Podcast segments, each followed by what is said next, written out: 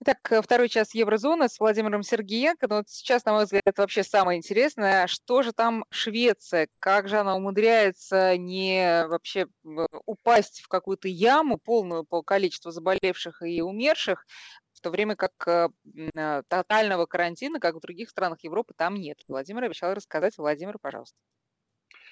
Здравствуйте, дорогие радиослушатели, тех, кто к нам присоединился. Обязательно расскажу. Для тех, кто вновь присоединился, я только попрошу еще раз Катю повторить номер, номера контактные. Давайте, 903-170-6363, WhatsApp и Viber, друзья. Если пользуетесь смс-ками, то на номер 5533, пожалуйста, присылайте свои вопросы. Про Италию тоже есть вопросы. Например, эм, теперь что же, она не, так и не выйдет из ЕС, кто-то очень беспокоится. Ну, с чего начнем? Давай, да, давайте все еще тему Италии и Евросоюза доведем до логического окончания. Э, и потом перейдем к коронавирусу э, с точки зрения других моделей. Какие модели существуют в Европе? То есть э, есть ли вот что-то другое, чем карантин, и почему это так получилось, что в некоторых странах это присутствует. Значит, по поводу Италии, что же Италия так и не выйдет, или, так и Италия, или, все-таки выйдет? Дорогие радиослушатели, вы знаете, выйдет ли Италия или не выйдет, это вот мы узнаем, я думаю, к осени все. И связано это будет только с одной единственной вещью. Это количество финансирования, которое Евросоюз даст Италии на каких условиях. Все. Вот нету других альтернатив.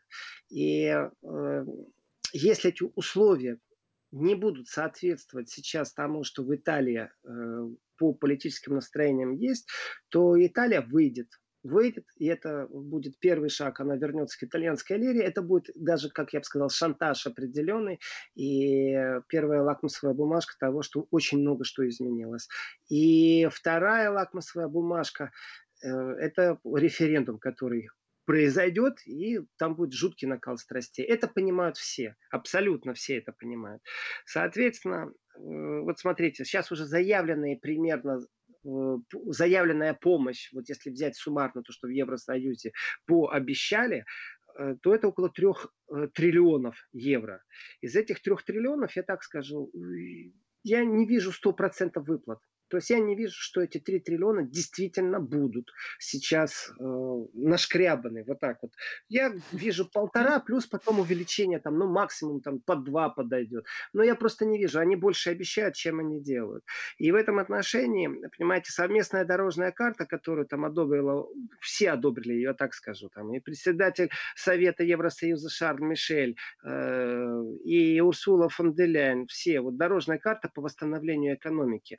Они там, у нас беспрецедентные инвестиции. Да, конечно, у вас беспрецедентные инвестиции. Да, никогда у вас такого не было. У вас все сейчас будет каждый день беспрецедентно. Что бы вы ни говорили. У вас беспрецедентный пофигизм был по отношению к странам Евросоюза. Беспрецедентный пофигизм. Когда Италия просила о помощи, Евросоюз сделал вид, что он не видит, что в Италии существует проблема. Китай и Россия посылали помощь. А Евросоюз этого не видел. Беспрецедентная слепота Евросоюза. Вот у них теперь беспрецедентная конкретные меры помощи, которые будут э, по инвестициям. Это правда, действительно беспрецедентные.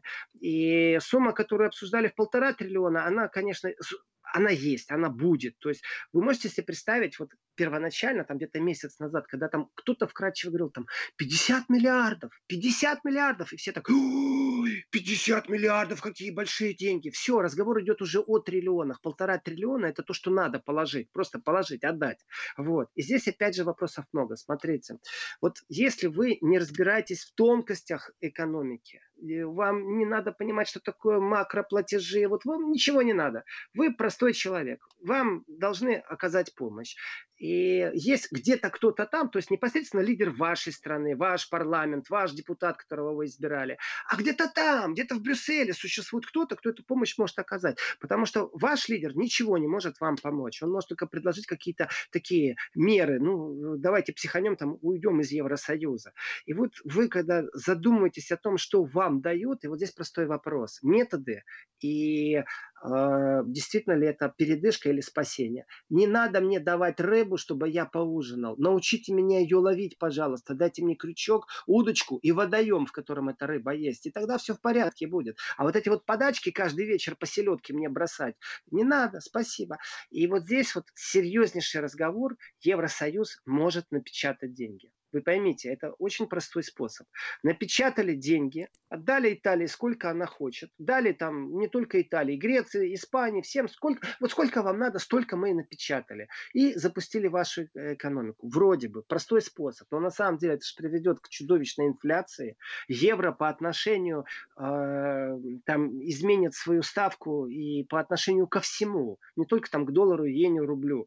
Э, но я вам так скажу. А ведь игры вот эти. А зачем нужен такой дорогой большой евро. Вот зачем нужна валюта евро, которая дорогая? Ведь претензии Китаю какие были? Что Китай искусственно поддерживает свою валюту на низком уровне. На самом деле она уже давным-давно выросла. И тогда цена на китайские товары является тоже дорогой. Она подорожала. И тогда китайские товары конкурируют с теми товарами, которые производят в той же Европе. Соответственно, если валюта подорожала китайская, тогда и продукция подорожала. А если подорожала китайская продукция, зачем она нам нужна, если она не дешевая. Так вот, разговоры о печатном станке, который можно запустить в Евросоюзе, это очень серьезный разговор. И многие будут говорить, ой, инфляция. Да плевать я хотел на вашу инфляцию, не понимаю, что это такое. Денег дайте мне. А другой говорит, а как только понизится евро, например, по отношению к рублю, к юаню, понизится настолько, что европейские товары станут дешевле, чем китайские. У меня простой вопрос к потребителям. А вы что предпочитаете? Товар сделан в Евросоюзе, притом я имею в виду не Adidas в Румынии, а я имею в виду немецкое качество, австрийское качество или китайское качество. Вот здесь борьба имиджев давным-давно вышла из, из вот этих устаревших традиций, когда считалось, что э, китайские товары Ага, китайские товары, посмотрите, 5G, китайские телефоны стоят, и где собирают, между прочим, те же айфоны американские. Где собирают? В Китае все это делают. Так что э, имиджевая борьба давным-давно закончилась, мне кажется. Теперь действительно борьба валют в том числе. И вот здесь под шумок Евросоюз может запустить э, печатный станок, который приведет к тому, что Италия успокоится и действительно не выйдет из Евросоюза. Это новое мышление, это дерзкое экономическое мышление, это глобальное глобальное мышление, или в игру впишется США, например, и включит план Маршала непосредственно только для Италии, специально, чтобы навредить Евросоюзу. Ведь Великобритания ушла из Евросоюза не потому, что Россия провела две хакерские атаки или 10, или работает Russia Today. Это такие одноразовые вбросы э, западной прессы. Британия ушла, потому что ее на самом-то деле, вот это мое глубокое личное убеждение, что ее поддержали, э, Америка поддержала. Британия ушла, потому что она видела перспективы без Европы. И вот здесь вот перспектива с Европой и перспектива без Европы. Глобально напечатали деньги, сделали это евро подешевле, так, чтобы товары были конкурентоспособнее. И тогда самолет Boeing будет стоить дешевле э, или дороже аэробуса. Это покажет вот по отношению валюты. И здесь под шумок никто вам никогда не скажет, что они сознательно запустили станок, надо вот нужно было эмиссию, там евробонды. Есть старое мышление, которое говорят, нет, ни в коем случае. Наша, между прочим, страна, например, Германия, она э, так хорошо живет, потому что евро дорогой, потому что Мерседесы дорого стоят, и поезда дорого стоят, а также много других товаров, которых никто не видит, там химическая промышленность. Они дорого стоят. Как только они будут стоить дешевле, так и мы будем жить хуже. Мы против этого, поэтому берите у нас деньги в займ. Катя, вот здесь вот я прихожу ко второму пункту. Первый, 100 миллиардов, которые выделены, погашение по задолженности по зарплатам, это не значит, что отрасль будет восстановлена, э, потому что даже если вы сегодня заплатите платите деньги, э, я не знаю, очень многим предприятиям, в которых задействовано меньше 60 человек, там есть разграничение, меньше 60, больше 60, меньше 600, больше 600, то это не значит, что это предприятие останется на плаву. Это, это вообще ни о чем не значит. Это помощь людям, да, это благодарным нужно быть за это. А с точки зрения э, самого бизнеса, это не спасение.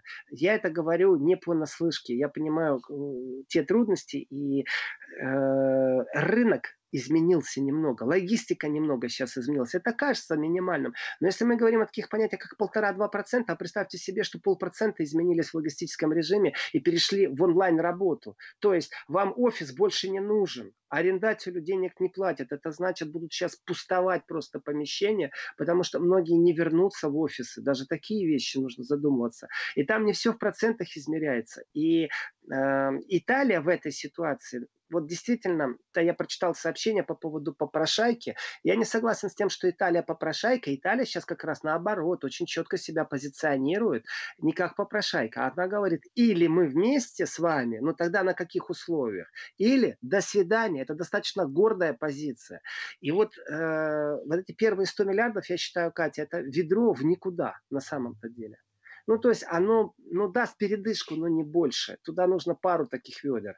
Там не 100 миллиардов нужно, там вот как раз там нужно миллиардов 500, чтобы сохранить все это.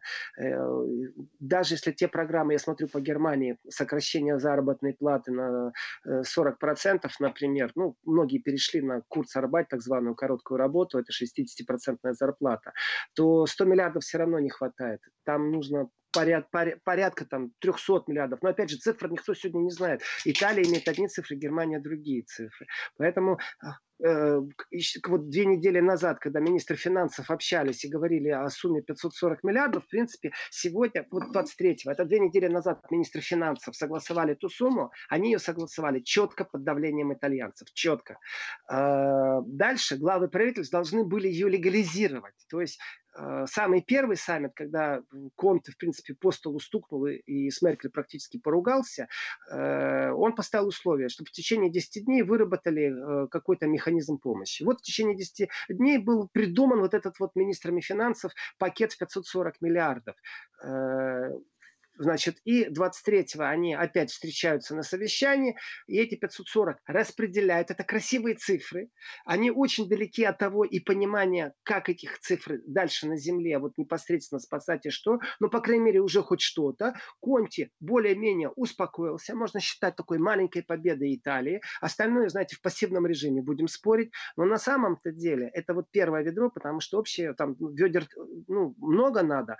Но второе должно пойти не не на сохранение э, рабочих мест, а на сохранение экономики, то есть на восстановление полностью всех тех механизмов, которые из одной отрасли вытекали в другую отрасль. А вот это, э, ну, как вам сказать, э, тут не отделаешься миллиардами, тут нужно понимать технологию сохранения рабочего места. И готовность предоставить кредит, это тот пункт второй, который вы, Катя, назвали по поводу 200 миллиардов. Готовность предоставить кредит, вы знаете, они все хотят кредиты брать. То есть, а, если а, каждый кредит гарантированное банкротство в будущем, то зачем мне вообще этот кредит нужен? И даже если он очень льготный, только если мне доплатят, чтобы я его взял.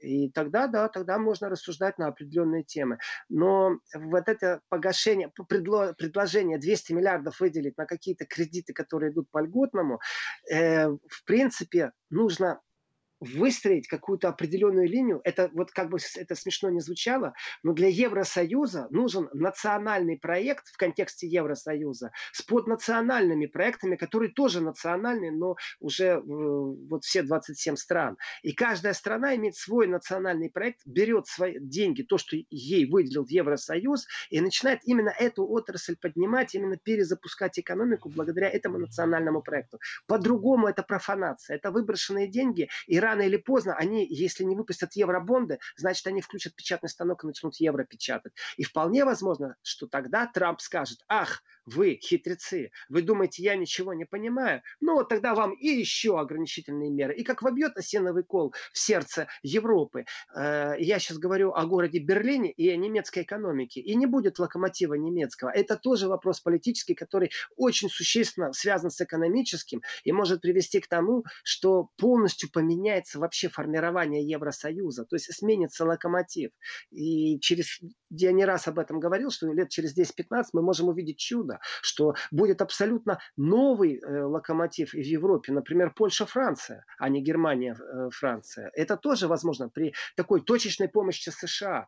И вот здесь вот все эти вопросы, все, что смотреть, оно связано уже и геополитически, и стратегически. И я настаиваю, вот тут наш радиослушатель, который спросил по поводу НАТО, я настаиваю, что не надо больше инвестировать деньги в информационные войны, не надо накалять атмосферу, сокращайте свое натовское вооружение, которое нужно только для генералов НАТО и для сверхчеловека, генерального секретаря Столтенберга. Все. И давайте вместе восстанавливать экономику. Но они не хотят. Вот эти старые силы не хотят. И если они просто захотят откупиться, это плохо закончится для формирования Евросоюза, если они просто будут откупливаться. Если же они выстроят свои национальные проекты развития с поднациональной структурой, то тогда мы, мы будем действительно такой вот, вот как э, было чудо Китая, когда Китай за 25 лет поднимал, поднимал, поднимал и дошел до определенного э, статуса третья экономика, которая сейчас может быть уже и вторая, а не Евросоюз, вот буквально на наших глазах.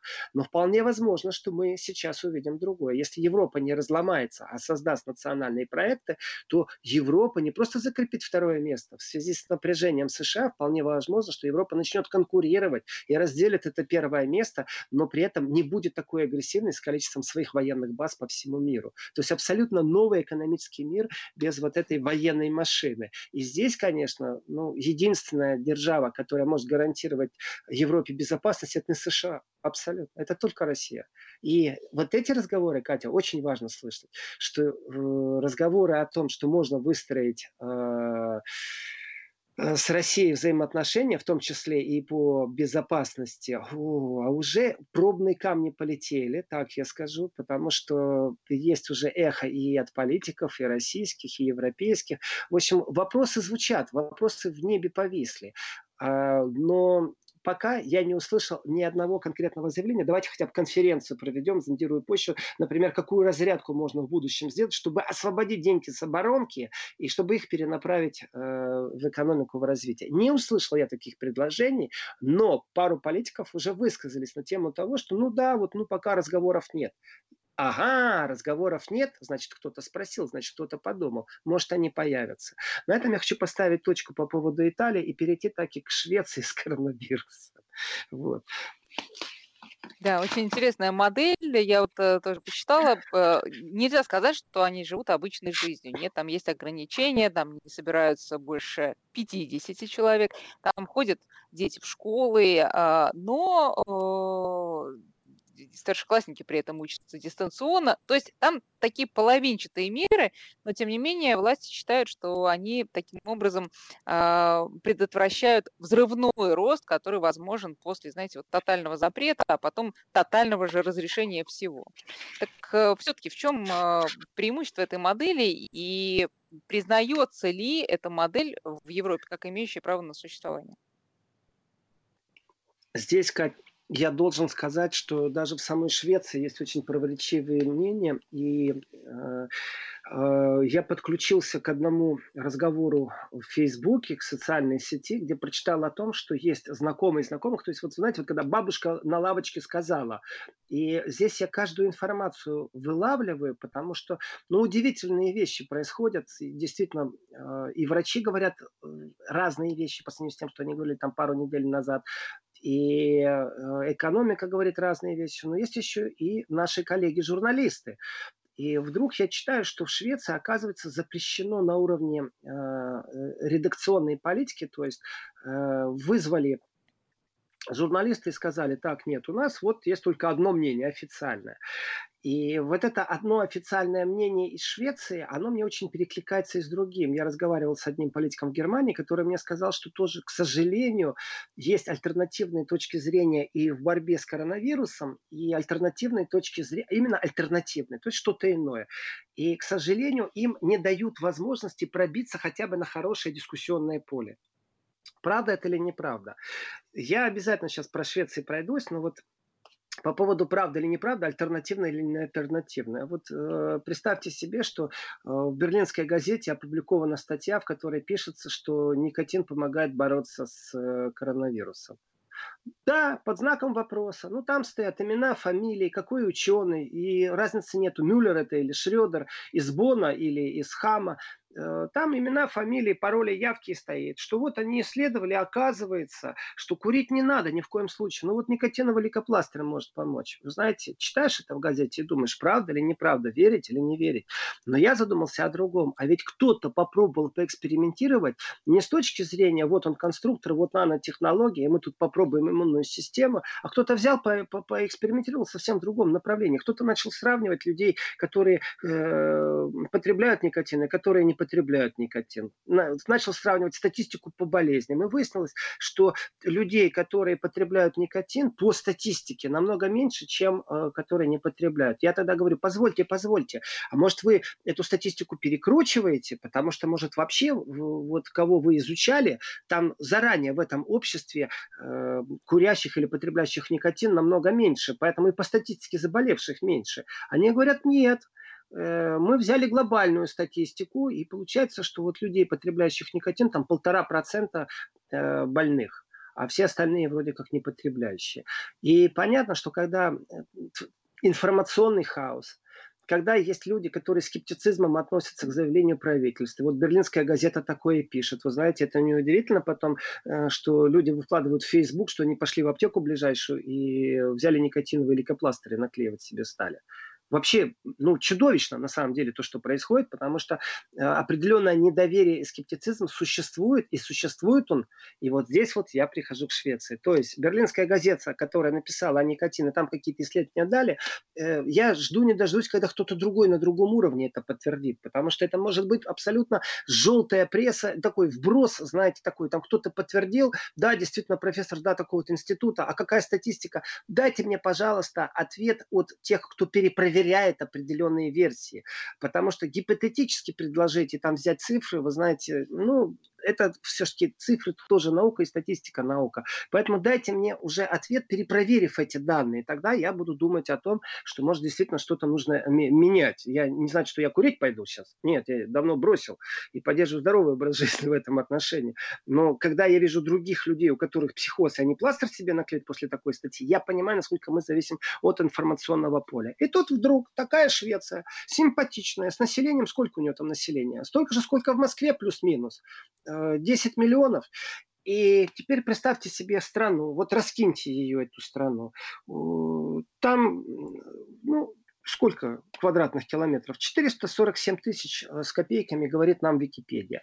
И на этих 447 тысяч квадратных километров э, живет столько же людей, сколько живет в Москве. Понимаете? То есть у них заранее априорно существует социальная дистанция.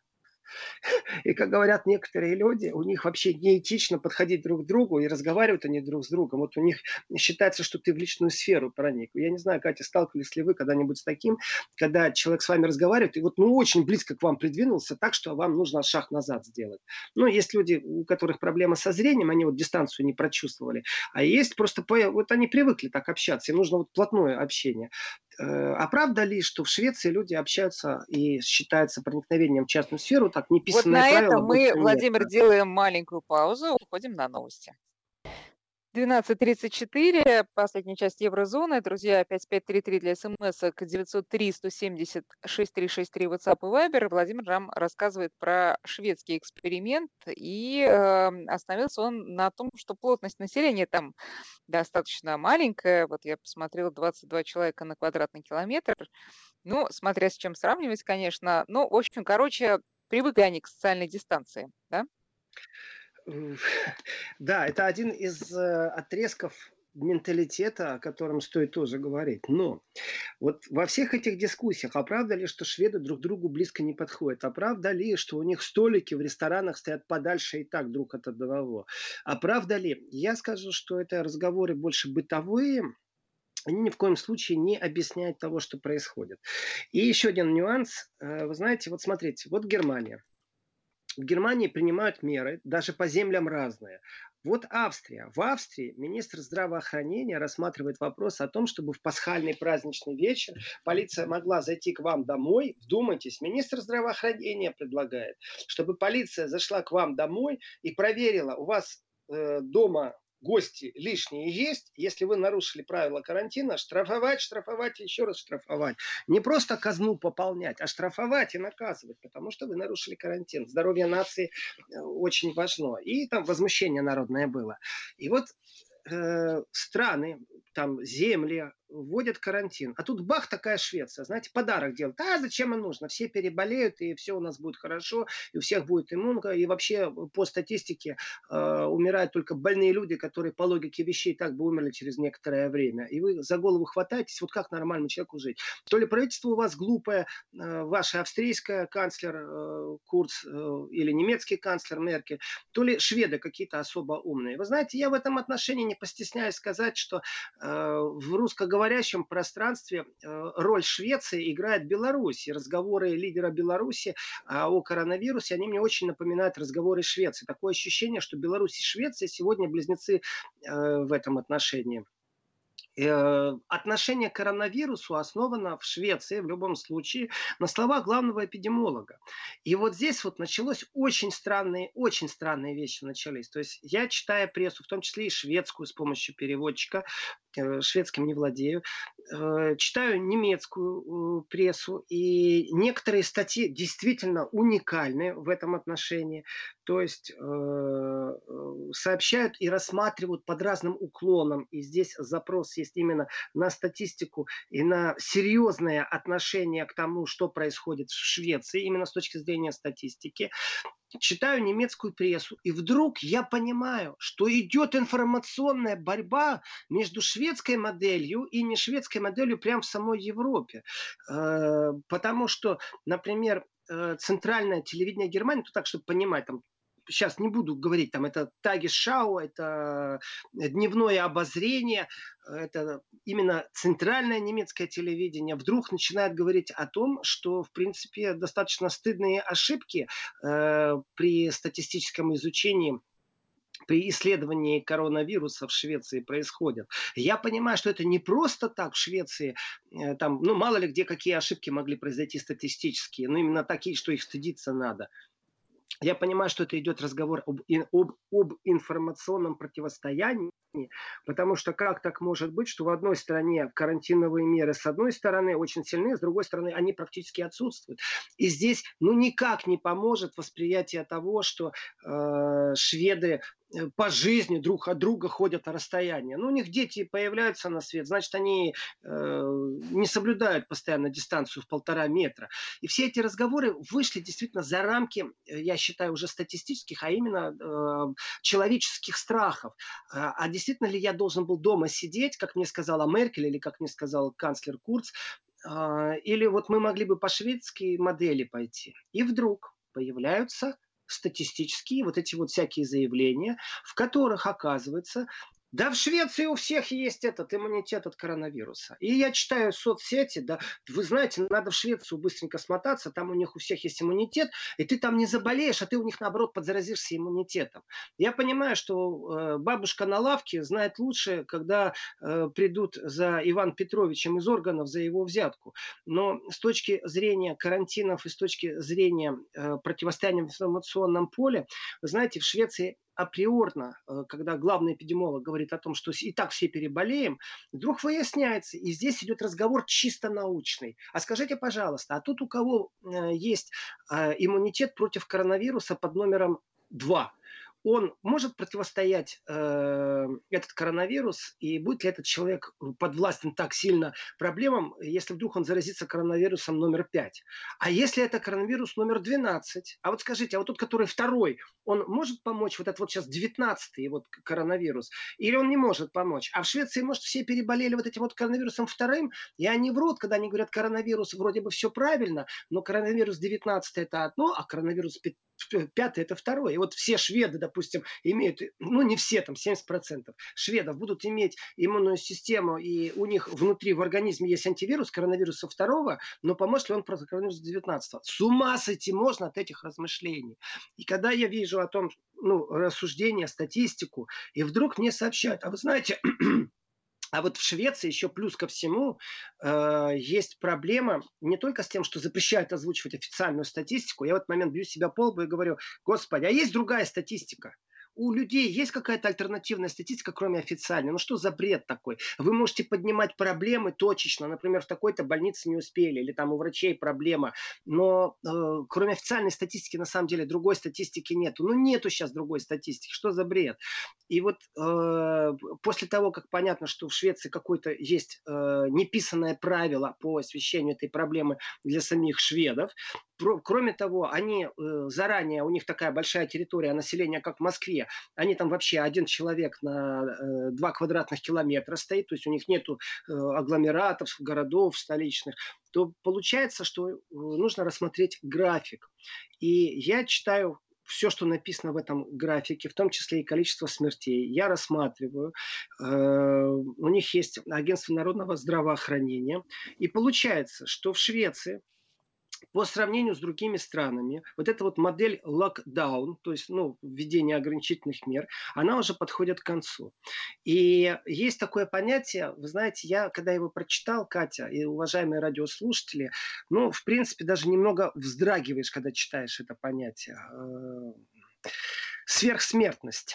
Слово просто, ну, страшная сверхсмертность. То есть есть какая-то статистика с определенной э, смертностью, и вдруг э, вносят новое понятие – сверхсмертность. То есть статистически оно не вписывается в типичную картину. И вот есть рассуждение главного эпидемиолога страны, который говорит, а вы знаете, а неправильно рассматривать смертность или сверхсмертность на этой неделе как пиковую с точки зрения и количества тестов, которые мы провели, и количества не тестов, потому что это нужно рассматривать с точки зрения целого года. И вот если мы посмотрим на целый год, то выяснится, что Э, у нас смертность на том же уровне, что и в прошлом году, и в позапрошлом. Ничего не изменилось, нету никаких понятий сверхсмертности. Вот этот короткий период, это неправильно рассчитывать. И вот здесь, вы знаете, я честно скажу, мне хочется встать, психануть и включить в себе человеческие эмоции. Объясню почему. Это абсолютно ментальный наш внутренний нравственный вопрос. Это не имеет никакого отношения к вирусу, вообще никакого. Это не имеет отношения к пандемии, это не имеет отношения к правительствам, к вентиляционным аппаратам легких, это не имеет отношения к антибиотикам, ни к чему, только к нашему внутреннему миру. И если мы боремся за то, чтобы наши близкие прожили на полгода больше, на год больше, это наш внутренний мир, это наша нравственность, это то, что есть духовное. И в этом отношении э, говорить о том, что на статистике это все не скажется – я считаю, что это определенное негодяйство так подсчитывать, потому что общая статистика и статистика болезни, в принципе, да.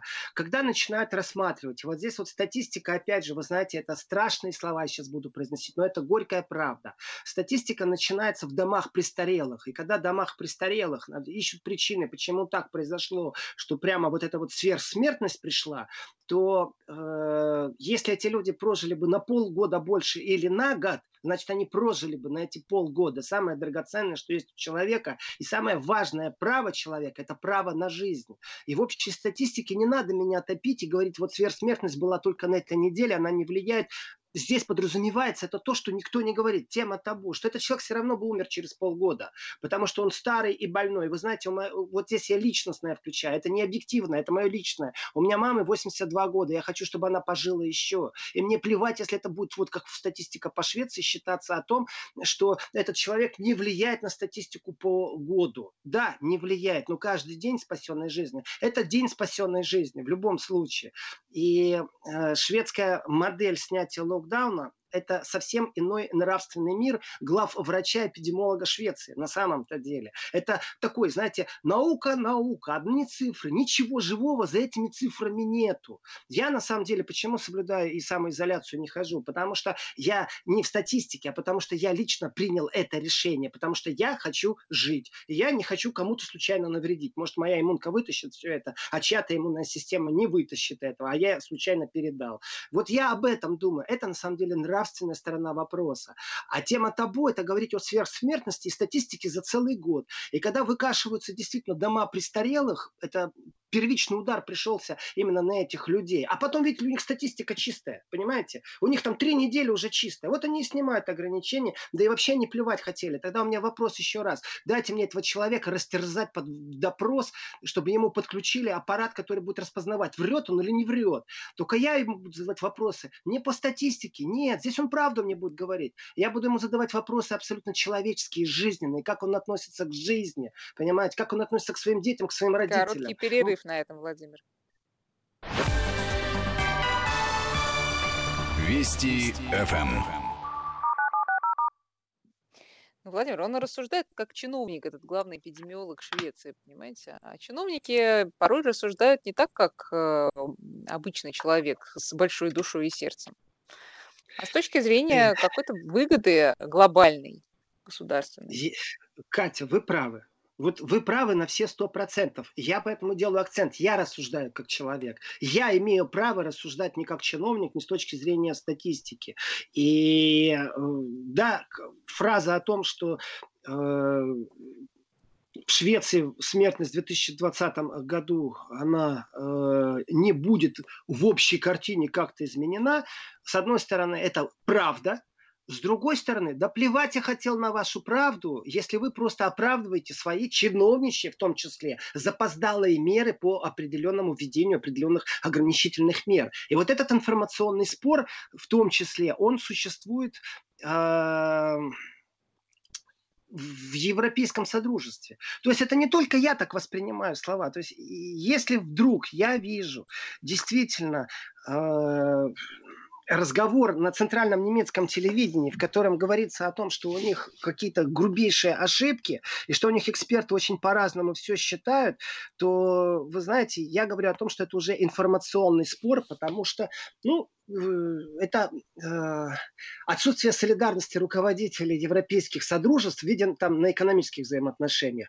Но ведь Швеция со своей моделью, она говорит другим странам, посмотрите, да нет никакого коронавируса, уже можно в школы ходить, ограничения снимать, ну на всякий случай там, запретим там больше 500 людям собираться. Э, и вопрос по всей Европе звучит одинаково. А вот это вот 500 э, человек, это вы боитесь протестов? Это в Германии, во Франции, в Италии, везде, и в Швеции тоже спрашивают. Или это действительно связано, что вот эти 500 человек, их не жаль просто. Вот их не жаль. И пусть они собираются. Поэтому я вижу здесь несколько подтекстов. И, э, Катя, да, вы правы насчет чиновника. И э, нужны или не нужны с медицинской точки зрения блокировки, являются ли эти блокировки контрпродуктивными? Ну, действительно, может быть, в, в Стокгольме одна картина, а если мы берем всю Швецию, где от одного дома до другого э, голуби летают почтовые, э, потому что ну, расстояние большое, то, конечно, нельзя это сравнить, когда э, все то же самое население сконцентрировано в городе Москва. Но это два разных понятия. И шведская модель, она даже к Германии не подходит. И эпидемиологи, которые говорят об иммуне, э, и иммунная система у шведов, она, видите, больше защищена. Вы знаете, это вопрос научный, но в данном случае нужна, вот здесь я настаиваю прям, на международных отношениях, на международных комитетах и комиссиях, потому что я шведам в данном случае не буду доверять, потому что шведы со своим главным эпидемиологом, они будут гнуть свою статистику. И, э, ну, опять же, э, Представьте себе по статистике, когда э, в статистику включают два раза подряд одного и того же человека. Ну, вот просто представьте себе. То есть, насколько статистика нарушается. Мы взяли пробу, и мы знаем, что сейчас вот пробу берут три раза на вирус, а человек один и тот же. И вот по статистике, на столько-то тестов, э, вот три раза взяли, значит, на три раза теста, допустим, негативный ответ, или три раза тестов позитивный ответ. Но это же один человек. А что если, и это говорит, это не я говорю, это сейчас э, немецкий, э, немецкий Таги Шау говорит, о том, что у, у них вполне возможно, знаете, такие слова дипломатические, что вполне возможно, что у них были э, два раза, ну вот, зачисляли тест на одного и того же человека. И все это происходило в течение одного и того же дня. А, что я могу сказать? Статистика – вещь великая, против статистики не попрешь. Но статистику нужно оценивать с точки зрения непосредственно э, специалистам. Э, и пару раз я высказывал мысль о том, что э, в принципе, мы подошли к тому, что нужны э, какие-то, я не знаю, следственные мероприятия, которые возглавляют профессионалы. То есть это профессионалы, э, которые могут посмотреть критически, ну прям как следователи. Э, и Мне вот интересно, вот... будет кто-то этим заниматься, когда вот. все слынет? Э, это вот. большой вопрос. До того ли будет вообще?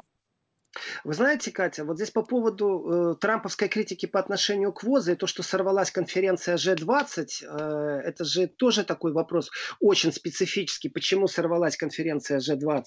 Э, потому что Трамп э, не смог договориться с Китаем, потому что у них разные взгляды на G20, или это то, э, на э, организацию ВОЗ, или же это только повод отстрочить конференцию, потому что, ну, э, понятно, что конференция сейчас Э, в эмоциональном состоянии стран G20 должна пойти по пути максимального э, гуманитаризма, я бы так сказал. То есть э, давайте упростим, например, полеты военных самолетов, которые везут медицинское оборудование. Вот давайте упростим. Давайте сделаем прозрачность. Давайте договоримся о том, что лаборатория, которая придумала панацею, которая создала э, действительно какое-то вещество, которое останавливает или улегчает, или спасает от э, воспаления легких вирусного, э, давайте сделаем так, что это является достоянием человечества, а не какой-то транснациональной корпорации, которая сейчас начнет на рынок усиленно это все выбрасывать по завышенным ценам с рекламой. Я от Америки не жду солидарности в виде того, что они сейчас начнут стран Африки бесплатно лекарства поставляют. Я от Америки жду абсолютно капиталистических шагов. И от европейцев я жду абсолютно капиталистических шагов. И в этом отношении давайте сделаем прозрачными лаборатории, потому что мы спасаем популяцию человечества. Это очень важный момент, популяция человечества. И вполне возможно, что G20 только повод э, из-за ВОЗа, вот как-то из-за Всемирной организации здравоохранения, вот мы не согласовали, э, поэтому мы не встречаемся. Но есть же и другие вопросы. Ну, хорошо, вы этот пункт не согласовали, так давайте говорить о других пунктах. Их сейчас очень много, как перезапустить потребительское сообщество, экономику, как действительно вернуться к регулярным зарплатам, потому что во всем мире, оказывается, люди живут от зарплаты до зарплаты. Вот во всем мире, кроме трех-четырех стран, таких как Германия, например, которые могут себе позволить что-то другое. И вопрос, а сейчас может стоит действительно, вот абсолютно человеческий вопрос, а может стоит накинуться на эту Германию? Я сейчас имею в виду только экономическую точку зрения. И придумать механизмы, в которые э, начать выворачивать Германии руки по-разному, пошлинами. Там протекционизм э, американский показал, что с Германией можно разговаривать с позиции силы. И тем самым э, ввести определенную, э, определенное социальное принуждение к э, шагам, которые связаны действительно действительно на солидарность и прозрачность. Понимаете, не просто там у нас э, есть теперь это э, вещество, и мы можем против коронавируса поставить. Нет, вы это вещество теперь производите и по себестоимости продавайте. Всему миру. Ни в коем случае не вкладывайте туда прибыль. Это тоже тема для жизни. А можно вынуждать к таким, э, к таким поступкам? К добродетели можно вынуждать и принуждать? Э, я считаю, что догнать и причинить добро – это очень неблагодарная деятельность, но я не удивлюсь, я буду, скажем так, морально аплодировать и помогать каждому китайскому шпиону, который в Германии попробует э, украсть секрет, если это вдруг будет тайна за семью печатями государствами. И чтобы избежать вот всяких таких разных вещей, просто сделайте это прозрачным. Делитесь, ученые всего мира, с тем, что происходит. Перестаньте превращать смерть в бизнес, жизнь в бизнес перестаньте превращать. Это тема для G20 или это не тема для G20? Я сейчас Это тема говорю, для производителей что... масок, вы знаете, Владимир, в том числе. Можно я под завязку еще один вопрос от вашего тезки Владимира из Москвы а, по поводу Германии как раз. Есть ли отличия принимаемых в ФРГ мер по противодействию коронавирусу а, и от принимаемых в, ну так сказать, ГДР? Ну, то есть, короче говоря, он имеет в виду, что, а, по его мнению, до сих пор вот явно виден вот этот вот дисбаланс между тем, как помогают э, бывшим Ф, э, ну, землям ФРГ и землям ГДР. И что якобы приоритет на стороне как раз первых, а ГДР как-то так, по остаточному признаку. У меня стоит, э, у меня стоит в закладках э, на эту тему коротко сказать, обязательно. Так. И э, по поводу ФРГ и ГДР. Мне друзья сбросили статью, э, изда, издатель сбросил статью, в которой черно по белому э, рассказано о том, как в ГДР, как в ГДР э, боролись с эпидемиями и пандемией. То есть в расцвет холодной э, войны это, опять же, берлинская газета, Berliner Zeitung пишет о том, что вот там кто-то стену возводил, кто-то ракеты ядерные. Но представьте себе, что э, в этот же момент в ГДР уже была точно та же, как и в Советском Союзе, основана своя школа, полностью свой подход индивидуальный к тому, как нужно относиться к пандемии. И речь шла о том, что э, план ГДР, именно Восточной Германии, Германской Демократической Республики, э, что их план противодействия пандемиям на 10 голов выше, чем то, что даже сегодня есть.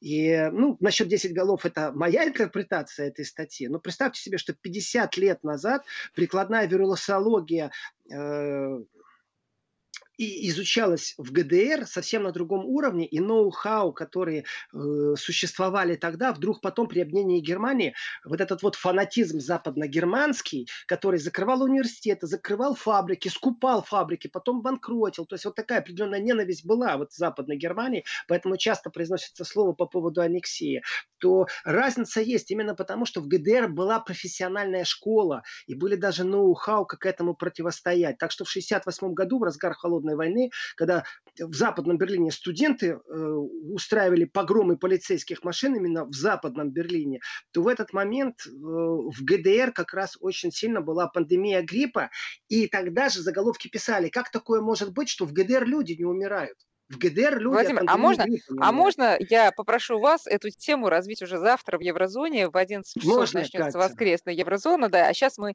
уже сворачиваемся, время заканчивается. Владимир, спасибо Мне... большое. Спасибо и, большое. Э, да, и до, и до связи завтра. Да, спасибо, всего да. доброго. Если